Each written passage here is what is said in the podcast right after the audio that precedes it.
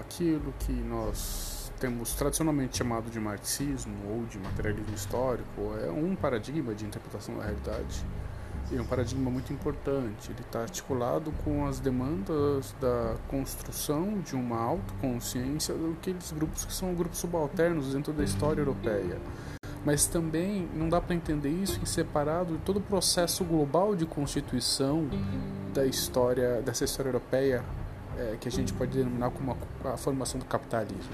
E nesse sentido, a gente tem essa história europeia integrada com outras histórias de outros grupos subalternos. E talvez seja por isso que a chave para a compreensão do marxismo seja uma chave global, seja a compreensão da história dos grupos subalternos globalmente entendidos.